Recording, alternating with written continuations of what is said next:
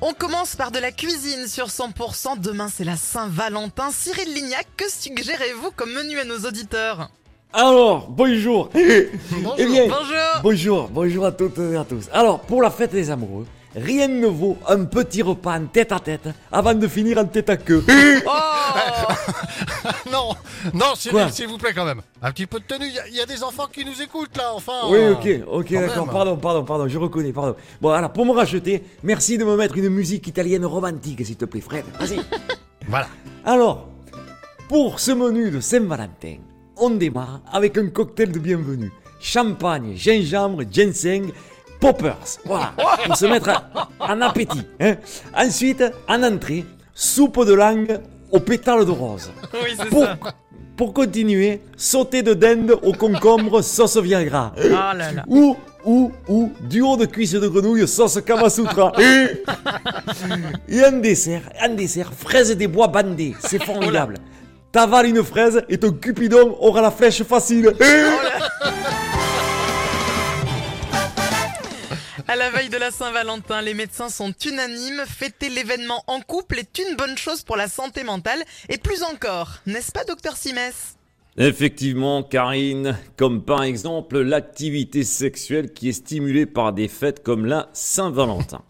Car je rappelle que faire l'amour est bon pour la santé. Alors surtout n'hésitez pas car les bienfaits sont nombreux.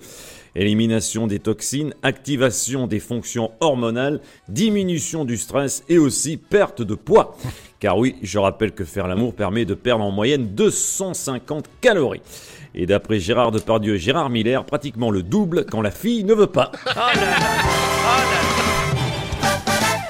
Demain est un grand jour. J'espère que vous avez prévu de beaux cadeaux pour vos moitiés, messieurs, mesdames. Chantal là-dessous, votre mari est-il romantique Eh, tu parles, Karine et Fred, tu parles. J'espère que ce sera mieux que l'année dernière. Et pourquoi ça Qu'est-ce qui s'est passé L'année dernière, ce Nigo, il a débarqué devant moi, à poil, avec une rose dans la bouche, en disant Ton cadeau, c'est moi. Ah bah c'est mignon tout ça. Qu'est-ce que qu'est-ce que- qu'est-ce que vous lui avez dit alors Mais j'ai répondu, si c'est ça mon cadeau, j'espère que t'as gardé le ticket de caisse.